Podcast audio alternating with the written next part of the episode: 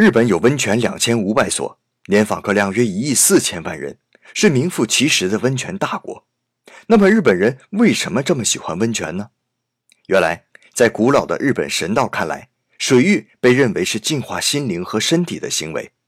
后来佛教的沐浴文化传入日本之后，用热气腾腾的温泉替代了神道中原本冰冷的海水和泉水，这给人们带来了更加愉悦的身心感受。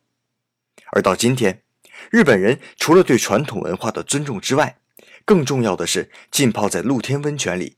可以享受到和自然融为一体，将日常生活中的疲劳和压力一扫而光的轻松快感。所以，相对于欧美只是洗净身体表面污垢的冲洗文化，日本人更注重的是将心中的不洁一并洗净的浸泡文化。日本的温泉文化便由此而来。